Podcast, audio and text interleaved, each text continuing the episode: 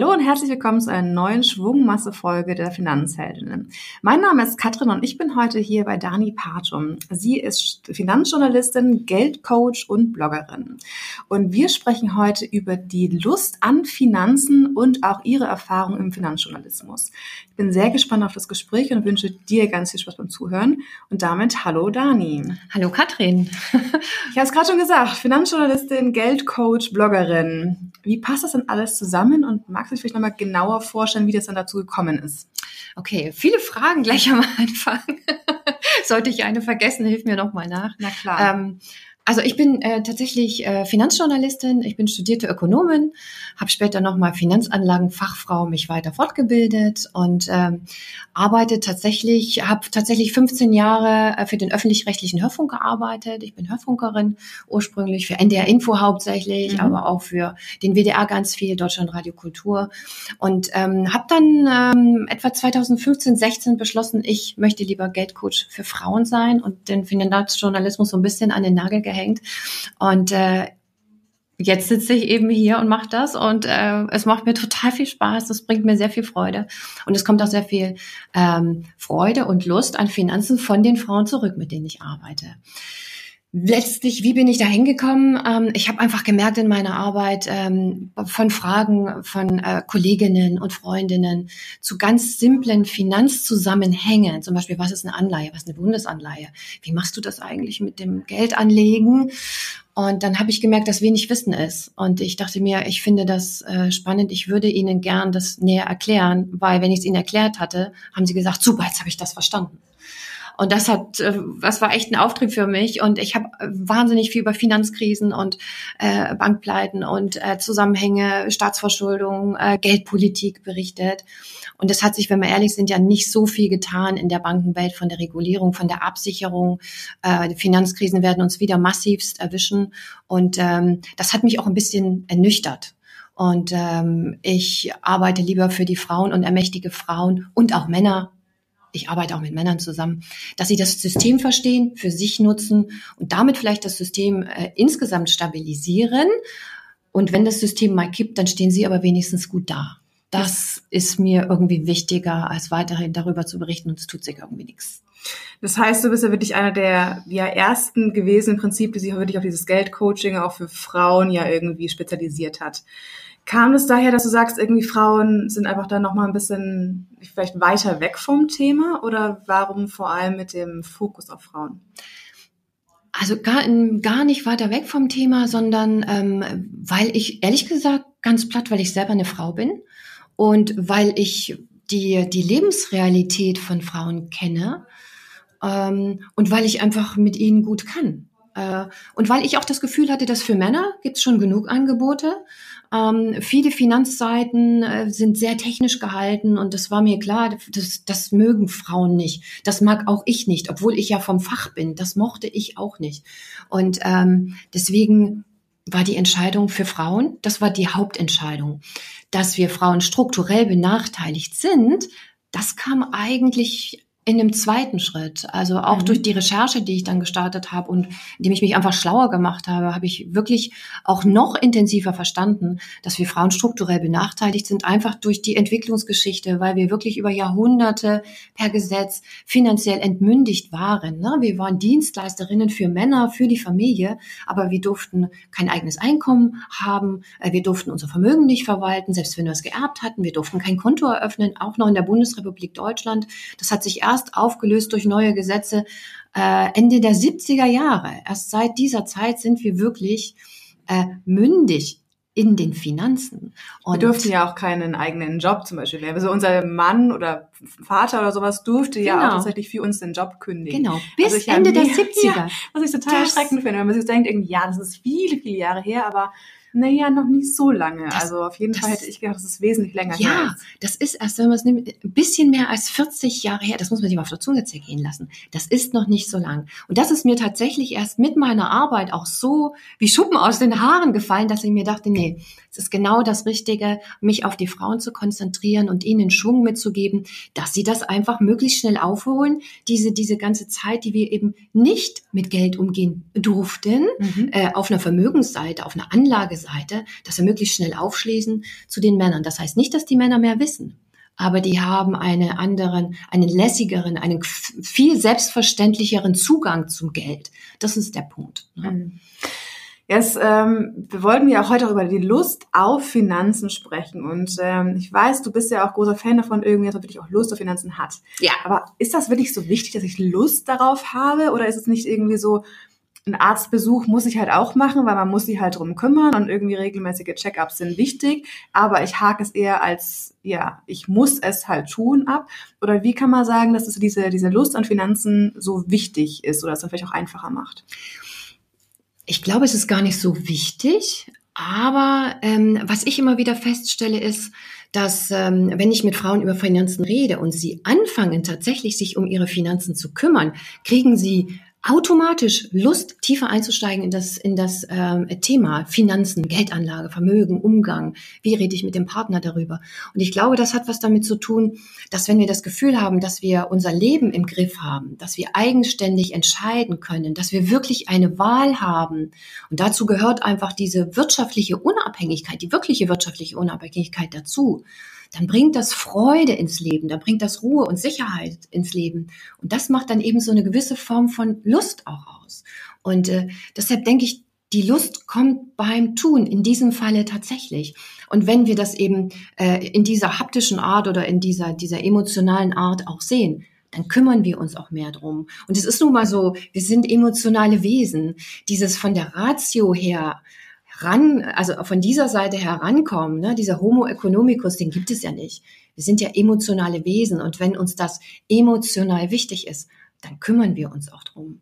Und das deswegen, stimmt. deswegen ist das wichtig, weil diese Lust ähm, bringt auch eine Freude und wenn wir uns, wenn wir was, ähm, wenn wir über was Freude empfinden, dann machen wir es auch gern. Weißt du, dann müssen wir uns ja nicht wie die, wie die Eulen nach Athen tragen, sondern wir machen es dann aus eigenen Stücken. Deshalb ist es schon halt wichtig. Halt auch nicht irgendwie dran zwingen, das jetzt zu genau. machen irgendwie. Ne? Also von wegen, ich muss genau. mich jetzt dran zwingen, ach Mist, ich habe noch mal einen Zahnarzttermin für dieses Jahr offen, so nach dem Motto, sondern ich möchte Richtig. mich wirklich damit beschäftigen. Und Richtig. ich ähm, kenne das ja aus meiner eigenen Geschichte irgendwie. Ich habe am Anfang auch so, oh nee, Finanzen, ich muss mich jetzt wirklich damit beschäftigen. Okay, habe ich verstanden, aber so wirklich Lust hatte ich nicht darauf. Mittlerweile macht es mir total viel Spaß und mir, ja, ich habe auch wirklich die Lust darauf zu sagen, hey, ich hocke mich da aber an meinem Jahr hin und gucke auf meine Finanzen genau. und sage, läuft sie noch so, wie ich mir das so vorgestellt habe? Und auch dieses Erfolgserlebnis dann zu haben, hey, es ist wirklich auch so, wie ich mir das vorgestellt habe, vielleicht noch ein bisschen besser, das motiviert halt ungemein. Da sprichst du einen ganz wichtigen Punkt an. Ja. Zu sehen, dass sich was entwickelt. Genau. Du steckst Arbeit rein, Gehirnschmalz, Emotionen und es entwickelt sich wirklich was. Und das ist, das kommt ja auch noch dazu, wenn wir uns mit Finanzen anfangen zu beschäftigen, verändern sich die Dinge um uns herum. Wir verändern uns mit. Und ich habe es noch nie zum Negativen gesehen. Also die Frauen, mit denen ich zusammenarbeite oder die in meinen Seminaren sind oder auch meinen Blog lesen, das ist immer positiv. Und das wirkt natürlich zurück und pusht die Freude und die Lust im Grunde an. Ne? Das auf jeden Fall. Ich meine, es ist ja, wie du vorhin auch schon meintest, irgendwie diese, diese Selbstständigkeit und auch diese Freiheit, die man dadurch irgendwie auch gewinnen kann, wenn man sich halt ein bisschen mehr mit den Finanzen beschäftigt. Das ist ja auch wirklich ein großer, großer Treiber für auch ganz viele, sich damit zu beschäftigen und für mich auch ehrlich gesagt. Wenn wir jetzt so zu fragen, hast du irgendwie so einen Tipp, wie man wirklich jetzt auch motiviert starten kann? Also diese Lust, haben wir gerade auch so gesagt, die kommt dann auch so ein bisschen mit der Zeit. Aber wie kann man motiviert auch wirklich durchstarten? Oh, die, das ist eine Frage, die, die höre ich wirklich sehr, sehr oft. Und ich muss dir leider sagen, so richtig den Stein des Weißen habe ich darauf auch nicht. Mittlerweile glaube ich, ist es, ähm, ist es fast egal, wo du anfängst fängst und womit du anfängst. Hauptsache, du fängst an. Weil das ist genau der Punkt, wenn du anfängst und du beschäftigst dich mit einer Sache, zum Beispiel mit deinen Versicherungen. Du setzt dich einfach hin und sagst, okay, ich gucke mir jetzt mal meine Versicherungen an und ich guck mal, wann habe ich die eigentlich abgeschlossen? Ist das noch up to date, was da ist? Äh, sind das eigentlich, brauche ich eigentlich alle diese Versicherungen oder wenn ich gar keine Versicherung habe, Gibt es nicht Versicherungen, die ich haben muss? Ja, muss. Haftpflicht ist wirklich ganz, ganz, ganz, ganz wichtig. Äh, Haftpflichtversicherung. Ähm, und beschäftige mich wirklich nur mal mit dieser einen und regel das für mich. So. Und ähm, während der Beschäftigung damit und wenn ich das fertig habe, dann merke ich ja selber schon, boah, das fühlt sich echt gut an, äh, wenn ich meine Versicherung sortiert habe, wenn ich weiß, ich habe das und das und ich weiß, was drinsteht ungefähr in den Verträgen da kann ich schon wieder mal eine Runde viel besser schlafen, denn wir haben alle ein schlechtes Gewissen bei diesem Thema. Zumindest die meisten von uns haben ein ja, schlechtes stimmt. Gewissen. Und dann ist schon mal ein Punkt abgehakt. Und das ist, und dann kommt der nächste Punkt. Also ich, ich sage auch immer, weißt du, fang irgendwo an und dann gehst du einfach Schritt für Schritt, nicht alles auf einmal. Dafür ist der Berg wirklich riesig zu groß und keiner geht, kann gleich oben auf dem Berg sich hinstellen. Wir tippeln also alle die Serpentinen hoch. Der eine schneller, der andere langsamer, aber eigentlich tippeln wir alle diese Serpentinen hoch und oben angekommen, dann haben wir so den Überblick und dann wissen wir mehr oder weniger Bescheid. Ähm, und deshalb würde ich immer sagen, fang irgendwo an, vielleicht da, wo es dir am meisten wehtut. Ähm, das heißt, und dann schön da anfangen, wo es am schwierigsten ist. Entweder das oder wo es am leichtesten ist. Mhm. Das würde ich so von der Persönlichkeit abhängig mhm. machen. Mhm. Manche sind ja so ein bisschen masochistisch veranlagt. Die gehen gleich da rein, wo es weh tut. Ähm, aber wenn, wenn, wenn man eher so, so äh, eben nicht masochistisch veranlagt ist, man kann ruhig den leichten Weg gehen. Warum nicht? Erstmal Versicherungen oder auch einfach mal regelmäßig einmal in der Woche seine Kontoauszüge checken. Einfach mal wirklich durchlesen, wo habe ich da eigentlich was ausgegeben? Sind das die Posten, die ich ausgegeben habe? Was habe ich da eigentlich gekauft? Das ist auch schon mal ganz wichtig. Viele checken ihre Kontoauszüge gar nicht regelmäßig und gucken an, weißt du, was auf deinem Konto ist? Also wo der Kontostand heute steht zum Beispiel oder am Ende der Woche. Das sind solche Sachen. Auch so kann man mal rangehen, sagen, hey, immer an einem Tag in der Woche gucke ich mir meinen Kontostand an, gucke alle Positionen an. Auch das ist schon mal ein Einstieg. Und dann weitergehen. Das ist natürlich auch das, was ich allen immer sage, dass man wirklich mit so einem ja, Kassensturz anfängt, einfach zu sagen, hey, wie viel Geld habe ich denn überhaupt? Mhm. Und habe ich auch vielleicht Schulden oder wo habe ich noch alles irgendwie positive Sachen? Habe ich ein Sparbuch, was irgendwo eventuell vergessen rumliegt, etc., dass man sich überhaupt mal bewusst macht, wie viel Geld man hat als Vermögen. Ja, genau. Und dass man das so als Basis nimmt irgendwie, weil es tatsächlich, wie du sagst, irgendwie, dass viele gar nicht wissen, wie grob ungefähr zumindest ja. ihr, ihr Kontostand ja. ist. Also die muss ja nicht auf den Cent genau, aber zu wissen, nein, nein habe ich äh, noch genügend Geld drauf, bin ich schon im Minus oder ähm, habe ich noch genau. einen riesen Puffer, ist ja schon mal auf jeden Fall ein großer Anstieg. Interessant ist, ähm, wenn Frauen zu mir ins Einzelcoaching kommen, ist ganz häufig die Aufgabe, bevor sie zu mir kommen, dass sie mir alle Vermögenswerte mitbringen. Mhm. Und dann sitzen ganz viele bei mir im Coaching, nicht alle, aber die meisten.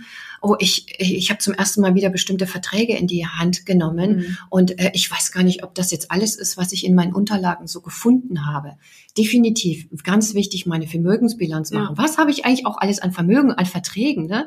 ähm, da? Und ähm, klar, was gebe ich so aus? Das kann man ja schon mal seine so seine festen monatlichen Ausgaben mal zusammenschreiben, ist auch schon mal ein guter Schritt. Ja, das auf jeden Fall. Also es gibt verschiedene ja. Arten, ne, anzufangen ähm, und ähm, klar Finanzbilanz zu ziehen und was kommt rein, vor allen Dingen was geht raus, wo geht es hin und habe ich auch Rücklagen. Ganz wichtiger Punkt.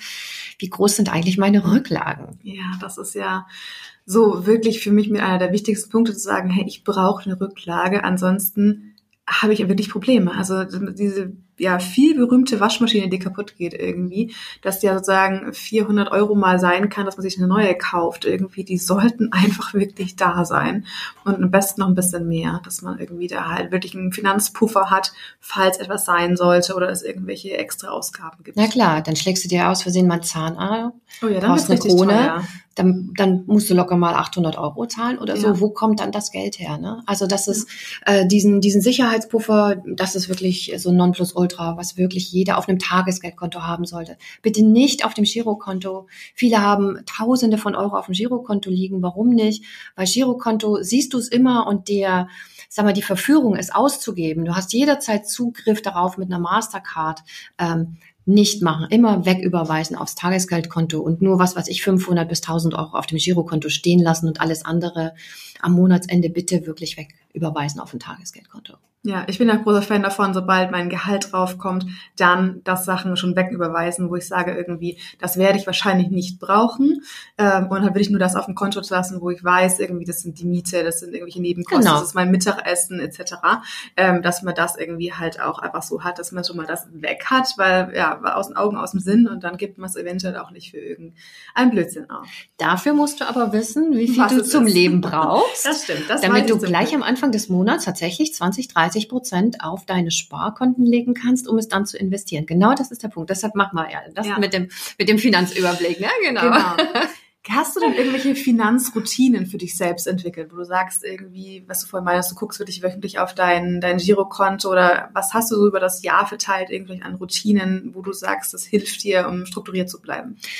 Ich gucke zum Beispiel immer freitags, dass ich meine Buchhaltung mache von meiner kleinen Firma mhm. ähm, und äh, dass ich mich freitags auch tatsächlich immer auf den aktuellen Stand bringe ähm, was ist auf dem Konto, wo ist es hingegangen, habe ich alle Rechnungen überwiesen, dass ich mir da so einen Überblick mache.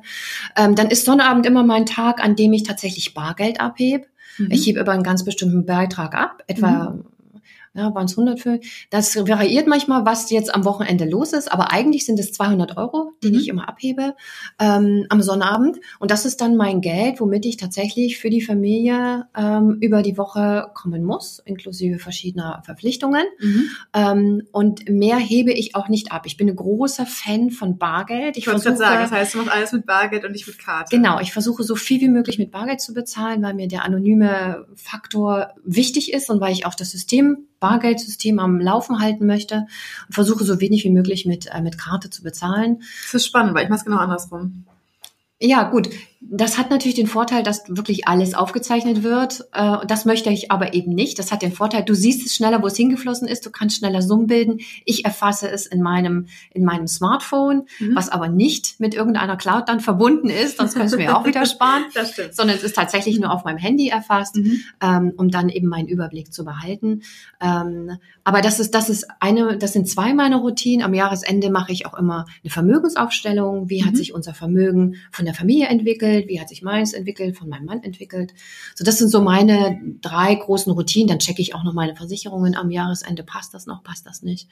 Ähm, naja, und natürlich das ganze Sparen. Das gucke ich aber immer am Freitag an. Ähm, ähm, passen die Beträge noch, die wir, die wir uns, äh, die wir anlegen und, und sparen und ähm, äh, was ist noch auf dem Konto, was steht noch übrig, was kann noch weiter, weiter geschoben werden auf die Tagesgeldkonten. Aber das sind so meine drei Haupt, meine vier Hauptproteine. Mhm.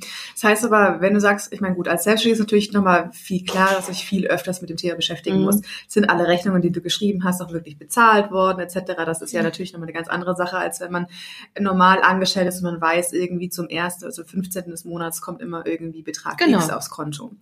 Ähm, aber auch wenn du sagst, du checkst für dich wöchentlich nochmal deine Sparraten, passt das alles so, da beschäftigst du dich ja wirklich sehr intensiv auch mit deinen Finanzen.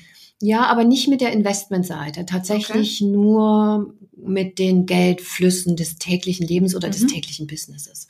Also mit den, mit den Investmententscheidungen, das mache ich vielleicht einmal am Monat mhm. oder alle Vierteljahre setze ich mich mit meinem Mann zusammen und dann reden wir drüber, passt das noch? Sollen wir das, sollen wir das nach oben setzen oder was haben wir noch vor? Mhm. Äh, wie groß soll der Urlaub werden? Wo brauchen wir welche Gelder übers Jahr verteilt? Das, das besprechen wir zusammen mhm. und klären das auch ab. Und so klären wir dann auch unsere Urlaube.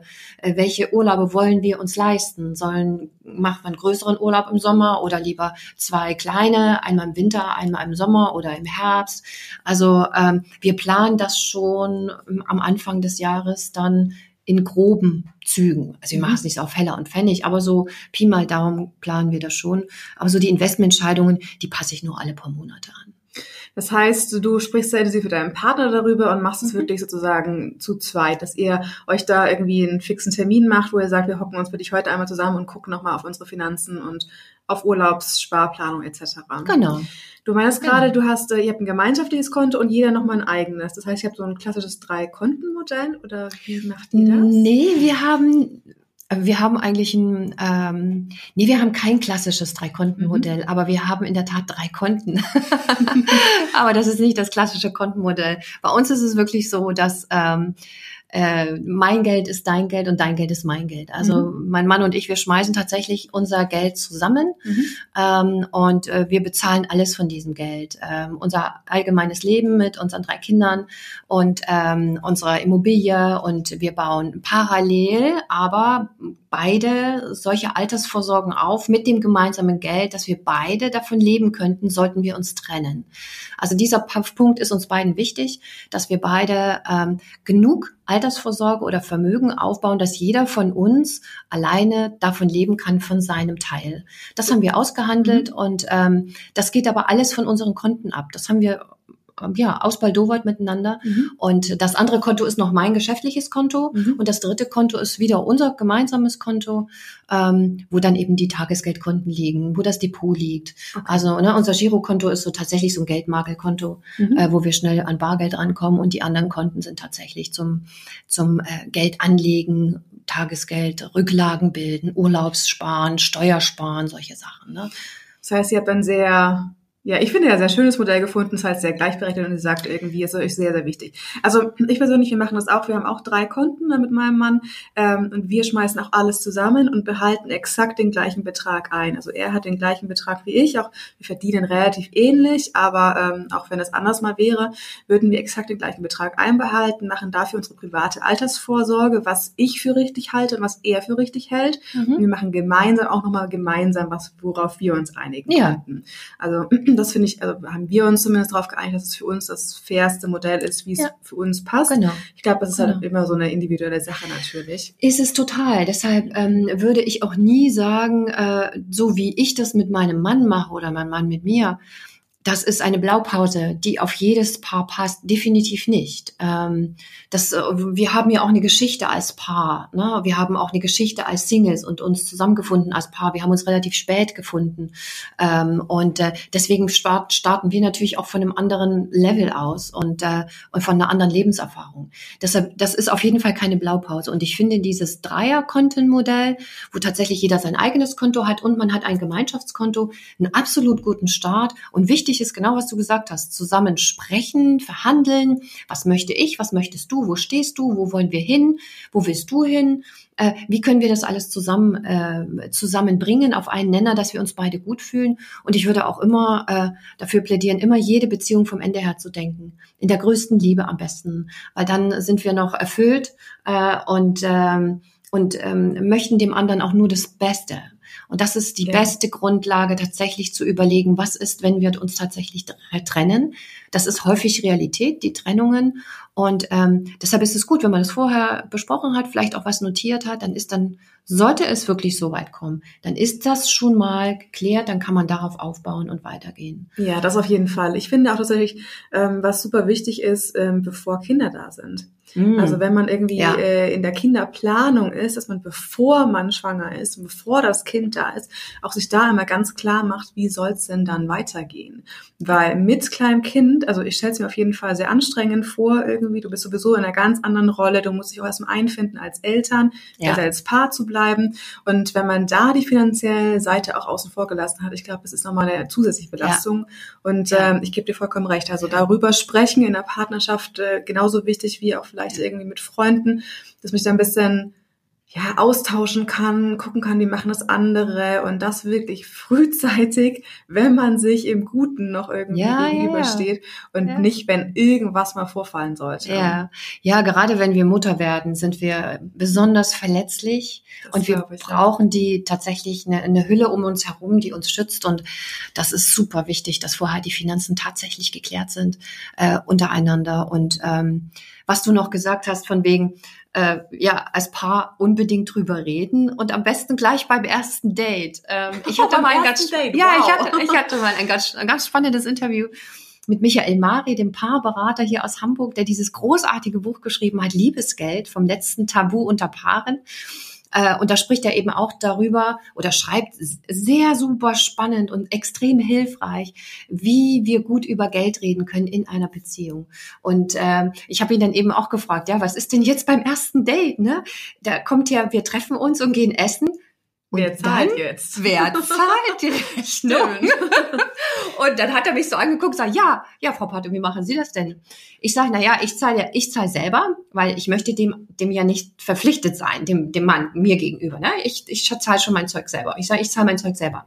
Dann sagt er, na ja, das ist aber jetzt auch nicht so klug, weil der Mann denkt dann vielleicht, sie mögen ihn nicht, sie finden ihn doof, sie lehnen ihn ab. Aber das, das ist wahrscheinlich gar nicht ihre Intention. Und er sagte, nee, besser ist es eigentlich, wenn sie dann gleich sagen, hey, wie machen wir das mit dem Bezahlen? Möchtest du zahlen? Darf ich dich einladen? Wie wollen wir das regeln? Und dann hat man gleich eine Gesprächssituation über ein Thema, was beide gerne dann vermeiden.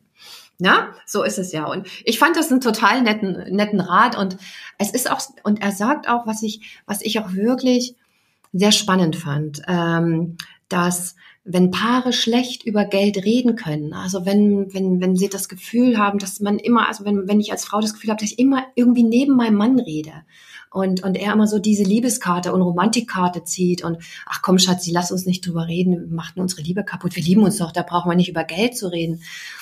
Da stimmt wahrscheinlich in der in anderen Themen in der Beziehung auch etwas nicht. Also er rät tatsächlich dazu, hellrührig zu werden, wenn wir irgend überhaupt nicht mit dem Partner über Geld gut reden können dann dreimal nochmal auf die Beziehung gucken und schauen, dass, dass also die Kommunikationsebene der Beziehung sich anschauen. Das finde ich auch einen ganz wertvollen Hinweis. Ja, auf jeden Fall.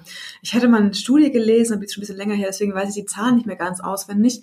Aber auf jeden Fall fand ich die Zahl erschreckend hoch, wie viele, egal ob Frauen oder Männer, nicht wissen, was ihr Partner verdient. Ja, ja. Was ich denkt, also das ist das gar nicht. Ist schon verrückt. Also natürlich, es kommt auch an, wann man irgendwie zusammenkommt. Also ich bin mit meinem Mann noch im Studium zusammengekommen, da haben wir beide ziemlich wenig verdient und haben beide zusammen dann halt äh, sind auf Jobsuche gegangen und natürlich hat man direkt darüber gesprochen irgendwie, wie macht man das so, wie kann man vielleicht irgendwie eine Gehaltsverhandlung machen und dann wussten wir direkt von Anfang an, was verdient denn der andere.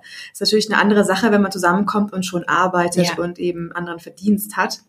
Ja. Aber trotzdem fand ich das schon verrückt irgendwie, dass man das nicht weiß. Also Vor allen Dingen, wenn man verheiratet ist und äh, man macht ja eine gemeinsame Steuererklärung.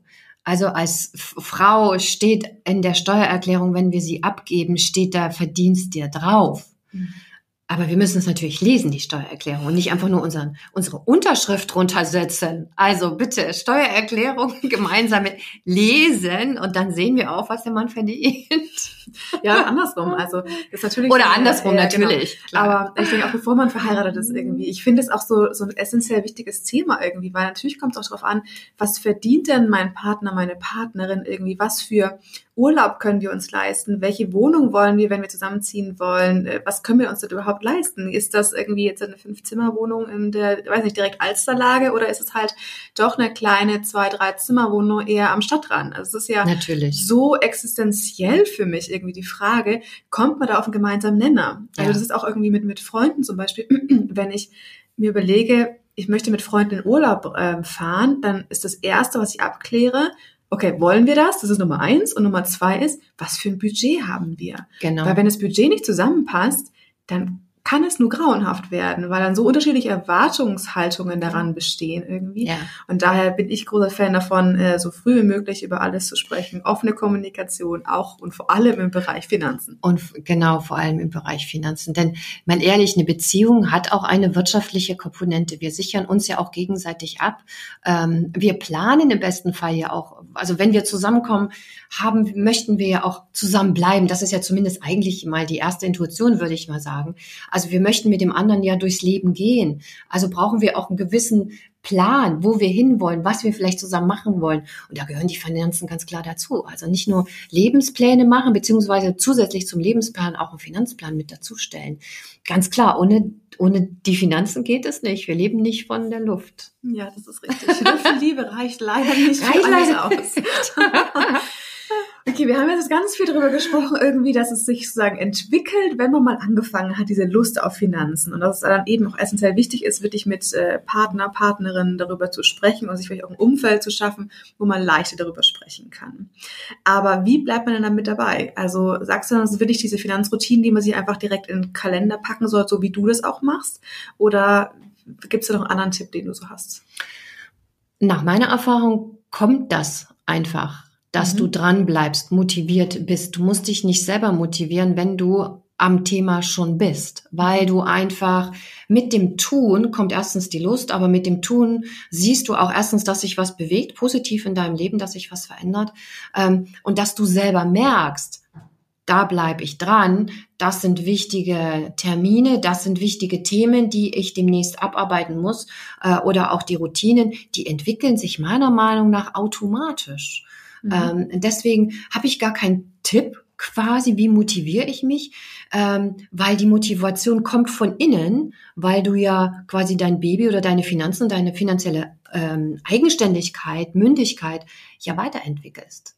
Deswegen ähm, ist das so eigentlich eher so eine Frage für Frauen, die noch nicht angefangen haben, weil die, die schon drin sind im Prozess, die brauchen das schon gar nicht mehr. Ich finde auch tatsächlich, dass es so regelmäßige Punkte gibt, die einfach kommen, wie du schon meinst, irgendwie. Zum Beispiel dieses Thema Steuererklärung.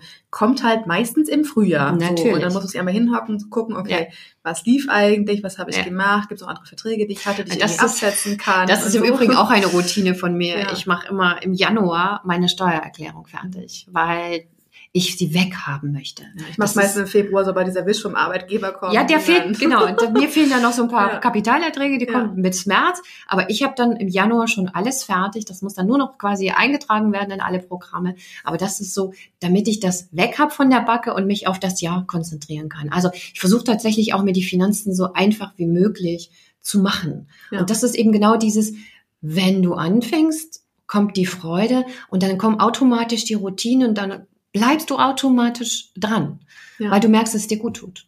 Das stimmt.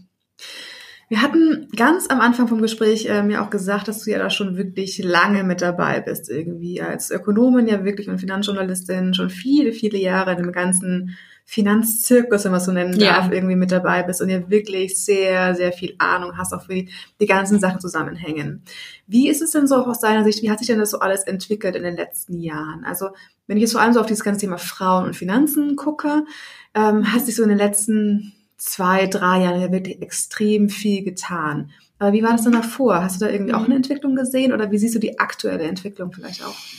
Also wir haben ja zu meiner Zeit, wir haben, als ich jung war, 20, 30, ähm, wir haben nicht über Finanzen gesprochen. Also ich habe mit meinen Freundinnen nicht über Finanzen gesprochen. Ähm, mit den Männern, die ich damals hatte, war ich noch nicht mit meinem jetzigen Mann zusammen. habe ich ehrlich gesagt auch nicht viel über Finanzen geredet. Ähm, also das ist, äh, das ist in der Tat eine Entwicklung, die ich äh, aktiv eigentlich erst in den vergangenen fünf bis zehn Jahren merke. Obwohl natürlich vorher es auch schon äh, Beratungsstellen direkt für Frauen gibt. Es gibt ja die Sparkassen, machen das ja schon, glaube ich, seit 30 Jahren. Geld und Haushalt zum Beispiel. Das ist sehr antiquiert, aber die haben trotzdem sehr gute Informationen äh, dazu. Also das Thema ist ja jetzt nicht neu, aber in meinem Kreis ist es auch erst angekommen. Ähm, vor fünf Jahren etwa, fünf bis zehn Jahren. Aber in der Finanzberichterstattung spielt das Thema Frauen, Geld, Altersvorsorge, alles eher keine Rolle oder hat, hat nie eine Rolle gespielt, weil wir immer die Themen von oben gesehen haben, von der Gesamtperspektive, der volkswirtschaftlichen Perspektive, ähm, aber nicht von dieser Frauen-, Renten-, Altersarmut-Perspektive. Das ist tatsächlich erst in den vergangenen drei, vier Jahren deutlicher zutage getreten und ich würde sagen, hauptsächlich deswegen zutage getreten, weil wir auch, äh, weil die Frauen auch immer mehr aufwachen. Wir, wir, wir werden immer aktiver im Arbeitsprozess. Wir ringen darum, gleiche Karrierechancen zu bekommen wie die Männer. Wir ringen ja wirklich darum. Ähm, es gibt die Quoten, ständig diese Quotendiskussion. Das löst ja alles viel aus. Dann diese MeToo-Debatte. Endlich haben wir diese MeToo-Debatte, ähm, um, um äh, ein besseres, ein, ein, ein Umgang miteinander in, auch in einigen, an einigen Bereichen zu etablieren, wo Mann und Frau eben auf der gleichen Stufe stehen und die Männer nicht einfach mal ihre Hand auf unseren Po legen und sagen, ach, Frau Bartum, freuen Sie sich doch, dass ich meine Hand dahin gelegt habe. Ne? Das ist ja eine Ehre. Das ist ja eine Ehre. Kenne ich auch alles noch aus meiner, aus meiner Jugendzeit. Und ich bin sehr froh, dass wir diese Debatte führen. Sie wird in vielen Bereichen mal nach viel zu überschießend und falsch geführt, aber wir führen sie und das ist wichtig, dass wir sie führen mit den Blüten, okay, aber wir führen sie. Und das alles ähm, hat ähm, auch weltweit ja dazu geführt, dass wir Frauen selbstbewusster werden, wir werden lauter, wir werden sichtbarer. Und das ist, das hängt irgendwie alles so mit allem zusammen. Und ähm, das sehe ich tatsächlich erst in den vergangenen fünf Jahren etwa. Und das macht mich sehr froh. Und ähm, deswegen äh, möchte ich auch ein Teil davon sein und diese Bewegung weiter vorantreiben. Nicht gegen die Männer, mit den Männern, für uns Frauen und vor allen Dingen für eine eine gleichberechtigte Gesellschaft. Das ist mir wichtig. Und ähm, wir Frauen haben aber einiges aufzuholen. Und das möchte ich, dass wir das aufholen. Und da arbeite ich dran mit. Äh, und in der Berichterstattung insgesamt hat sich sowas gar nicht früher bei mir niedergeschlagen. Und ähm, Heute bei den Kollegen, ja, hier und da, aber ja, die, der Journalismus hinkt da, glaube ich, an einigen Stellen auch noch hinterher. Wobei man ja insgesamt schon sieht, dass sich da wirklich was tut. Also Es die Themen sich was. ändern sich Ja. und so und ich bin ganz bei dir. Also Ja. ich finde es auch unwahrscheinlich wichtig, dass, die, dass diese Diskussionen geführt werden und dass sich da auch wirklich was ändert.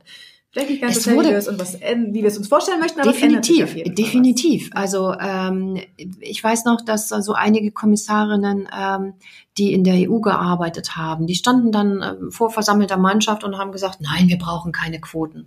Vor 20, 25 Jahren. Nein, Frauenquote, sowas brauchen wir nicht. Heute sagen die alle, wir brauchen Parität. Also wir brauchen wirklich halbe, halbe Quote, sonst geht es nicht. Also ein kompletter Umschwenk. Und das hat ja seine Ursachen, weil sie eben gesehen haben mit Freiwilligkeit, die Männer geben Privile- Privilegien einfach nicht ab. Da halten sich die manifestierten, die fest, festgezurrten äh, Muster, die halten sich einfach. Man kann ein Muster, was gelebt wird seit Jahrhunderten, nicht sagen, mit Freiwilligkeit aufbrechen. Das geht nicht. Das muss man zerschlagen, sonst geht es nicht anders.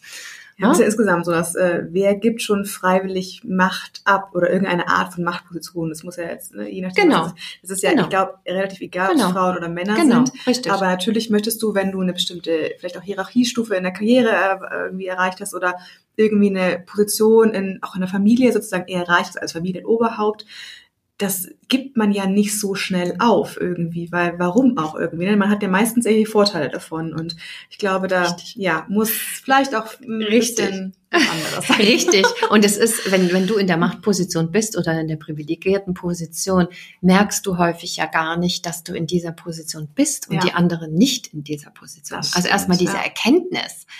Wenn Männer diese Erkenntnis haben, dann sind ja viele tatsächlich auch bereit zu sagen, äh, ja, stimmt, äh, okay, lass uns das sonst mal anders probieren. Ne? Ja. Äh, Und es geht nur mit den Männern, es geht nicht gegen sie. Nein, nein, auf keinen Fall. Also es ist ja auch wirklich eine Gleichberechtigung, muss beide gleichberechtigt sein, sonst macht das Wort keinen Sinn. Ähm, und nicht irgendwie, dass man jetzt gegenseitig irgendwie sich verunglimpft oder runterziehen möchte, sondern Genau. dass man sich gegenseitig hochzieht und Genau. ja, eben, dass diese Parität ja hoffentlich auch mal wirklich durchgesetzt wird. Also das möchte ich sowieso äh, oder versuche ich tatsächlich auch ähm, solidarisch zu arbeiten unter Frauen auch und natürlich auch mit Männern. Also dass wir, das, weil wir ziehen letztlich alle an einem Strang. Wir alle möchten ein gutes Leben haben weltweit. Äh, wir möchten möglichst frei sein in unseren Entscheidungen. Wir möchten unsere Umwelt schützen, dass unsere Kinder groß werden, äh, dass wir in Frieden leben. Letztlich ereint uns alle diese selben Gedanken. Und äh, ne, deswegen, warum sollen, warum machen wir uns gegenseitig das Leben schwer? So. Wie siehst du denn so die Rolle der Medien darin? Du bist, mal, bist selber Journalistin irgendwie, sagst selber, da ändert sich vielleicht noch nicht ganz so viel, aber insgesamt haben natürlich Medien einen wahnsinnigen Einfluss, weil also es ist ja Mhm. egal, ob es jetzt halt irgendwie ein Wirtschaftsmagazin, die die Tagesschau ist oder halt irgendwelche Frauenzeitschriften oder sowas sind ja alles verschiedene Medien, ganz Mhm. zu schweigen von ganz Social Media etc. Die spielen ja eine große Rolle, aber wie siehst du denn da, wo könnten die vielleicht noch ansetzen oder was könnte sich da vielleicht noch ändern? Na, wir haben ja in den vergangenen 10, 20 Jahren einen massiven Abbau an Fachkräften, an Fachredakteuren in allen Redaktionen querbeet. Mhm. Also vom öffentlich-rechtlichen über große Fachzeitschriften, über Tageszeitungen erlebt. Die Redaktionen sind sehr ausgedünnt an Fachjournalisten. Äh, Und die Journalisten, die quasi noch übrig sind, möchte ich mal sagen, die haben im Grunde die Arbeit, die vorher mehrere Kollegen gemacht haben, müssen sie jetzt machen. Das heißt, ähm, die, ähm, die Zeit, die die Journalisten für ein Thema oder für Themenblöcke haben, ist einfach deutlich niedriger geworden, deutlich geringer geworden. Und ähm, auch die Fachjournalisten, es gibt immer weniger Fachjournalisten, gerade im Bereich Finanzen, Geldanlage, äh, Vermögensaufbau, überhaupt die großen Finanzzusammenhänge, Wirtschaftszusammenhänge, die das erklären könnten. Das beobachte ich mit Sorge ähm, und äh, weil wir tatsächlich Journalisten brauchen oder wir brauchen einfach noch eine Instanz, die unabhängig von wirtschaftlichen Einflüssen, von Einflüssen von Unternehmen ähm, oder auch unabhängig vom Einfluss der Politik ähm, berichtet und aufklärt und hinguckt. Wir brauchen diese Instanz, die unabhängig ist von diesen ganzen ähm, Finanzeinflüssen, die drauf guckt, auch um, auf unsere Gesellschaft, auf die Politik, auf die Wirtschaft. Und das geht immer mehr verloren, weil wo keine Zeit ist zum Recherchieren, wo das Geld fehlt, kommen Pressemitteilungen rein, die werden dann eben Pressemitteilungen gedruckt. Und was in der Zeitung steht, ist ja wahr. Ich sag's mal so ein bisschen in Anführungsstrichen. Und dann schleichen sich quasi Unternehmensmeldungen in eine Berichterstattung hinein, die da eigentlich nichts zu tun, nicht, nichts verloren haben, weil sie nicht unabhängig recherchiert sind. Das greift leider immer mehr um sich und ähm, auch die Angriffe auf den öffentlich-rechtlichen Rundfunk halte ich für sehr bedenklich. Vielen ist offensichtlich überhaupt nicht klar, dass der Rundfunkbeitrag ähm, die Berichterstattung noch auf einem hohen Level an Unabhängigkeit hält, würde das wegfallen, haben wir Zustände wie in den USA. Und ich kann mir nicht vorstellen, dass das hier jemand wirklich will, dass die, die, die, dass die Informationen wirklich äh, zu einem hohen Grad nur noch abhängig sind von den Menschen oder Unternehmen oder Institutionen, die das meiste Geld haben.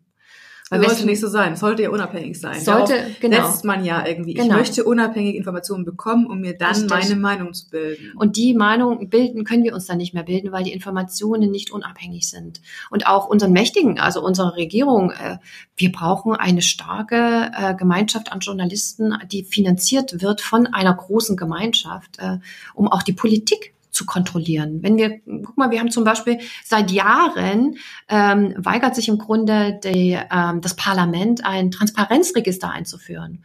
Also Transparenzregister, wer an Lobbyisten reinkommt, wer, wer welcher Politiker wer wen empfängt. Das ist äh, kein, das ist, äh, das ist kein Aushängeschild für Deutschland. Und äh, Journalisten prangern das immer wieder an, zum Beispiel, oder auch Organisationen, ähm, aber es tut sich da nichts. Und wenn dann auch die Journalisten nicht mehr berichten und das immer wieder mal äh, in die Öffentlichkeit bringen, macht das Parlament dann irgendwann quasi nur noch, was es will. Mal ein bisschen überspitzt ist geschrieben. Wir brauchen starken Journalismus und ich sehe den aber leider, leider äh, immer weiter kleiner. Also, dass das immer kleiner gemacht wird. Kann ich persönlich da etwas ändern oder wo, wie könnten wir ansetzen, dass es nicht kleiner wird? Oder Ja, besser? ja, wir könnten was ändern, wenn wir Journalismus wieder äh, einen Wert geben. Also wenn wir es schätzen, wenn Journalisten unabhängig berichten und ihnen Geld geben. Also tatsächlich Zeitungen abonnieren und nicht sagen, alles ist gratis, oh, ich krieg doch alles im Netz. Nein, wenn ich sage, ich abonniere diese Zeitung oder diese Zeitschrift, weil ich möchte, dass dort die Journalisten genug Geld und Zeit haben, zu einem Thema zu recherchieren, was eben für diese Zeitung das Thema ist. Ne? Also tatsächlich Journalisten, also Verlagen und so weiter ähm, Geld geben und wenn jemand und, und auch sich hinstellen, wenn jemand sagt, ach der öffentliche rechtliche Rundfunk, das sind alles Lügenpresse, das mal zu hinterfragen und das nicht so so einfach für bare Münze zu nehmen. Im öffentlich-rechtlichen Rundfunk geht auch vieles schief. Das ist, äh, die sind nicht perfekt. Also die müssen sich auch wandeln. Ähm, aber das ist ein anderes Thema. Aber grundsätzlich, ja, ähm, Geld dafür zu bezahlen, für Journalismus tatsächlich Geld zu bezahlen, das können wir alle tun. Das stimmt. Ich glaube, da muss ich vielleicht mal raussuchen, was ist das Medium, was man wirklich unterstützen Ja. möchte. Und man Genau. muss ja auch nicht irgendwie die haptische Zeitschrift nach Hause liefern lassen. Man kann ja auch wirklich Online-Abos abschließen, Absolut. wo man einfach alles auf Mhm. Smartphone, Tablet, PC etc. Ja. liest, irgendwelche Plus-Abos etc. Ja. Da ähm, gebe ich dir recht, da kann man Mhm. auf jeden Fall sich nochmal Gedanken drüber machen, inwieweit man dann nicht irgendwie da ein bisschen nochmal Ja. fördern möchte. Wenn ich, wenn ich alles gratis bekommen will, zahle ich immer mit irgendwas. Das klingt banal, Das aber es so, ist ne? de Ja. facto so. Und Ja. das mal für sich zu durchdenken, ist auch ein guter Punkt. Gehört auch Ja. zum Finanziellen dazu.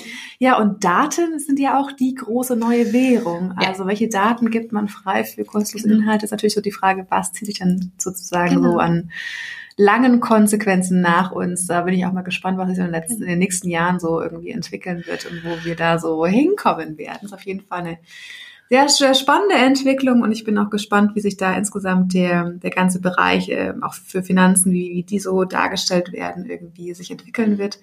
Ich Ja. glaube, wir alle tun unser Bestes, dass wir irgendwie möglichst viel Aufklärungsarbeit leisten, dass wir irgendwie, egal ob Frauen oder Männer, informieren, welche Möglichkeiten es gibt und dass jeder dann die Möglichkeit hat, für sich selber zu entscheiden, was ist das Richtige. Gibt es so für den Abschluss irgendwie noch einen Tipp, den du allen mitgeben willst, um motiviert jetzt dazu im neuen Jahr irgendwie oder Anfang des Jahres durchzustarten mit den Finanzen?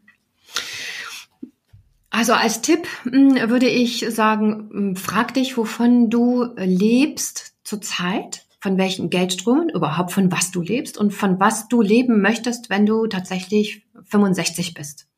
Ich konnte mir immer gar nicht vorstellen, 50 zu werden. Jetzt bin ich 50. Äh, und ich hoffe, ich werde 90 und 100. Das ist mein Zielalter. Und ähm, wenn ich mir vorstelle, wovon ich leben möchte mit 85, dann weiß ich, was zu tun ist.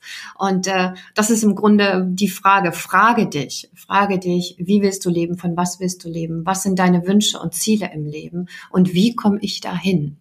Und äh, dann fang an, tue etwas. Interessant ist ja, dass wir ganz viel wissen und aber nicht danach handeln, was wir wissen. Und deshalb finde ich, es ist so eine Frage, ein guter Türöffner zu den eigenen Emotionen, zu den eigenen Wünschen und dann hinschreiben auf dem Papier, Informationen einholen, wie kann ich das erreichen, was ich gerne möchte und dann leg ich los. Sehr gut, das ist das perfekte Schlusswort. Damit äh, herzlichen Dank an dich, Dani. Bitte. Ähm, hat Danke. sehr viel Spaß gemacht. Ich hoffe, auch dir hat es viel Spaß gemacht beim Zuhören und du hast einiges mitgenommen. Ähm, wenn du gerne noch mehr Podcasts hören möchtest, freuen wir uns immer über deine Bewertung. Äh, dann, ja, je mehr Bewertungen wir bekommen, desto besser können auch andere Frauen uns finden und sich noch besser über ihre Finanzen informieren. Damit bis zum nächsten Mal und tschüss. Ja, ich sag auch tschüss. Thank you.